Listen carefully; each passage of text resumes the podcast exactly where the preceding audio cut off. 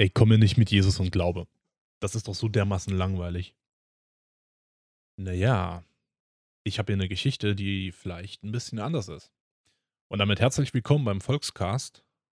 Mein Name ist Stefan und wir steigen direkt in die Geschichte ein. Falls du nachlesen möchtest, steht die im Johannesevangelium, Kapitel 2. Auf einer Hochzeitsparty. Am übernächsten Tag sollte die übelste Hochzeitsparty in dem Dorf Kana in Galiläa gefeiert werden. Unter den Gästen war die Mutter von Jesus und auch Jesus war mit seinen Freunden gekommen. Mitten in der Party stellte sich heraus, dass zu wenig Wein bestellt worden war. Die Mutter ging dann zu Jesus und sagte, ach Jesus, übrigens, der Wein ist gleich alle. Jesus war sichtlich genervt. Was soll das? Die Zeit, wo ich solche Sachen bringen soll, ist noch nicht da. Sie blieb aber einfach dabei und sagte sogar zu den Servicekräften, egal was er euch sagt, tut es einfach. Im Haus waren sechs riesige Fässer, die man für irgendwelche religiösen Waschrituale brauchte. In jedes Teil passte ungefähr 100 Liter rein. Jesus sagte zu den Servicekräften, füllt die Teile mal randvoll mit Wasser. Nachdem sie das getan hatten, sagte er, und jetzt lasst dem Küchenchef mal eine Kostprobe rüberwachsen. Der Küchenchef trank einen Schluck von dem Wasser, das jetzt Wein geworden war. Er hatte aber keine Ahnung, woher der Wein kam, nur die Servicekräfte wussten das. Er traf sich sofort leicht genervt mit dem Bräutigam und sagte zu ihm, also entschuldige mal, aber jeder normale Gastgeber bietet doch seinen Gästen zuerst den guten Tropfen an. Und erst später, wenn alle schon total breit sind, dann kommt der billige Fusel. Aber Sie haben ja den besten Wein bis zum Schluss aufgehoben. Diese irre Geschichte passierte in Kana in Galiläa. Das war das erste Mal, dass Jesus durch so ein Wunder zeigte, dass er wirklich von Gott geschickt worden war. Und seine Freunde glaubten ihm das. Also mal ganz ehrlich, diese seltsame Geschichte ist für mich eine der verrücktesten in der gesamten Bibel. Es ist das erste Mal, dass Jesus als Erwachsener öffentlich in Erscheinung tritt. Und Mann, was ist das für eine Gelegenheit? Das allererste Wunder von Jesus.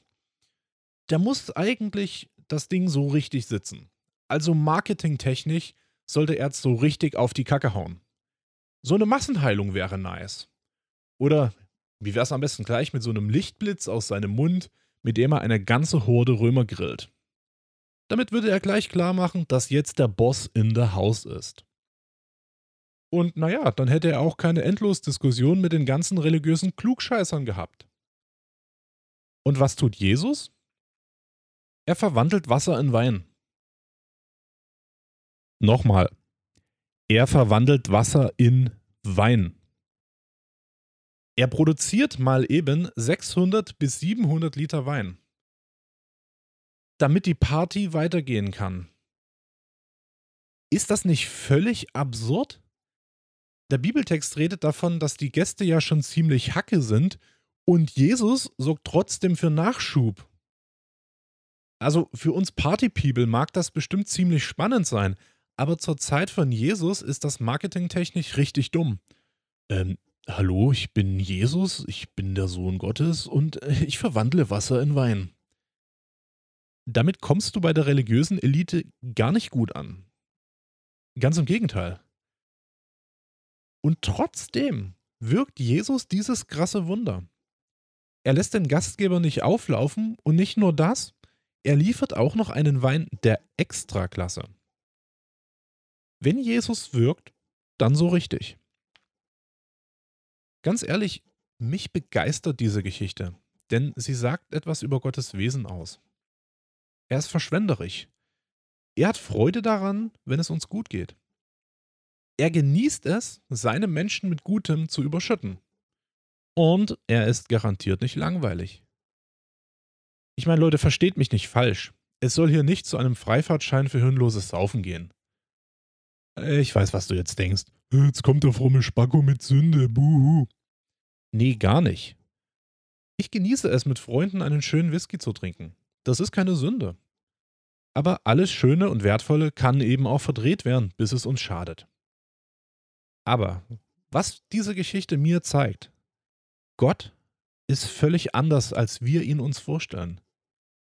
Und ich möchte dich einladen, ihn näher kennenzulernen. Denn wenn er schon am Anfang Wasser in Wein verwandelt, wie viel mehr hat er da noch für uns bereit? Jesus, ich finde es einfach genial und es begeistert mich, dass diese Geschichte am Anfang der Bibel steht. Dass das erste Wunder, was du getan hast, so ein verrücktes Wunder ist. Und ich finde es genial, dass du eine Freude daran hast, dass wir feiern, dass, es, dass du dich darüber freust, dass, dass es uns gut geht, dass wir unser Leben genießen können. Und ich danke dir, dass du eben nicht dieser verstaubte, langweilige ähm, Moralapostel-Gott bist, sondern ja, dass du eine Freude daran hast, uns etwas Gutes zu tun. Das ist echt genial und ich wünsche mir einfach, dass ich, aber auch die Person, die das jetzt hier hört, dich einfach noch viel, viel mehr kennenlernen kann.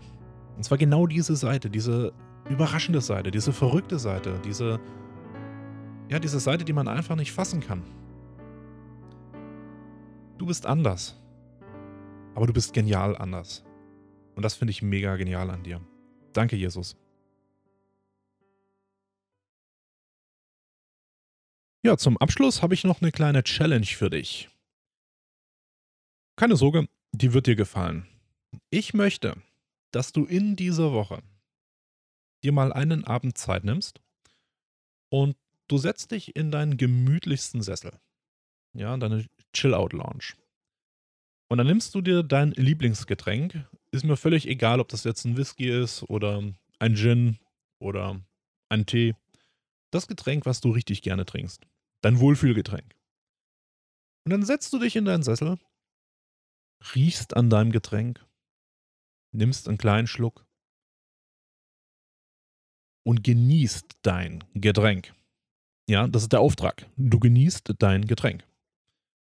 Und in dieser Zeit denk mal darüber nach, wie genial es ist, dass du schmecken kannst, dass du an Verständnis für Genuss hast. Und dass es diesen Moment jetzt gibt. Und dann rede doch mal mit dem, der sich all das ausgedacht hat, über dein Leben. Einfach ein kleiner Plausch. Das muss nichts Hochgestochenes sein, das muss nicht irgendwie ähm, hochreligiös sein. Religiosität braucht eh keiner. Einfach ein ehrliches Gespräch, das, was dich gerade bewegt. Aber einfach aus dem Moment der Dankbarkeit. Wir haben einen Gott, der findet es toll, wenn wir genießen können. Das ist dein Moment. Genieße ihn.